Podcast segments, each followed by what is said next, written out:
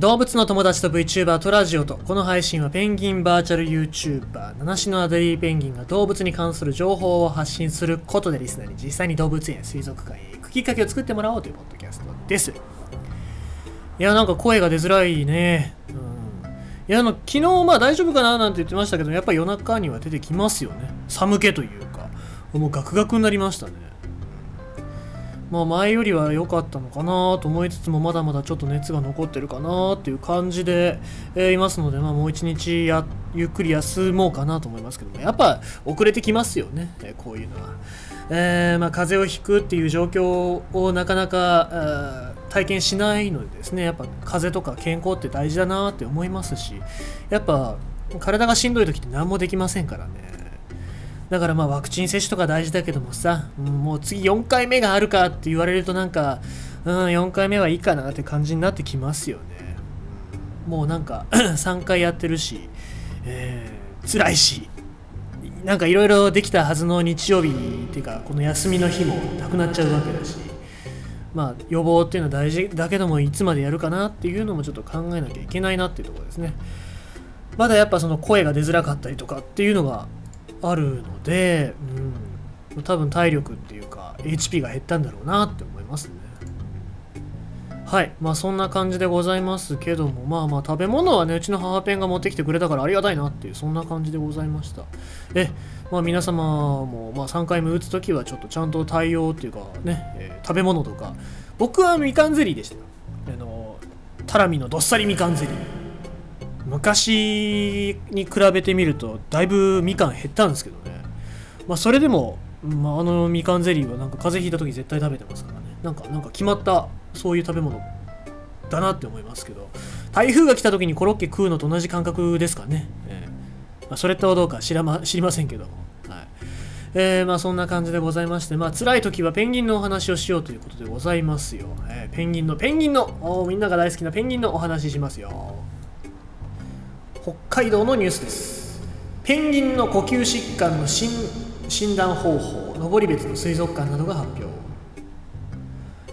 ペンギンの呼吸器の病気の新たな診断方法を登別市の水族館などの研究チームが発表し今後飼育しているペンギンの病気の早期発見につながるのではないかと期待が高まっています。新たな診断法を発表したのは登別市の水族館登別マリンパークニクスと帯広畜産大学、えー麻布大学の共同研究チームです。研究チームは世界中の水族館や、えー動物園でペンギンの死亡例が確認されている呼吸器の病気で診断が難しい鳥アスペルギルス症の予防や、えー治療の研究を進めています。今回の研究で血液検査で異常が疑われたペンギンに対し CT 検査をした場合、えーした結果昨日、えー昨日ですね、えーという鳥、え鳥類の呼吸器の体積がおよそ3分の1減少していたことが分かったということです。研究チームは呼吸器の体積の減少が鳥アスペルギルス症の診断の指標になるとして今後飼育されているペンギンの病気の早期発見につながるのではないかと期待しています。えーでまあこれのニュースの映像があるんですけども面白いですね。えっとなんか CT スキャンされる時のペンギンのなんかもう身動きの取れなさとかすげえ面白いんで、まあ、あのリンクから見に行ってほしいなと思いますけども。はい。えー、登りえー登別マリンパークニクスの獣医師の松本さんは病気に苦しめられていた時代もあったが今後は負担が少ない医療方法や健康に過ごすことが可能になる。ペンギンの生き生きとした姿をぜひ見に来てほしいと話していましたということでございますけども、えー、まあこれでねまたペンギンの寿命というのが伸びるんじゃないかなって期待できますよね。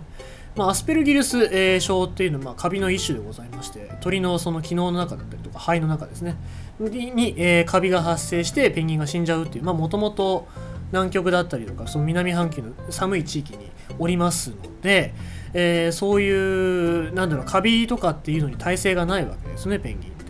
だから、えー日本の気候なんかでちょっとでも湿気があったりとかあったかい状況にいるとカビが生えちゃって死んじゃうっていうのが、えアスペルギルス症なんでございますけども、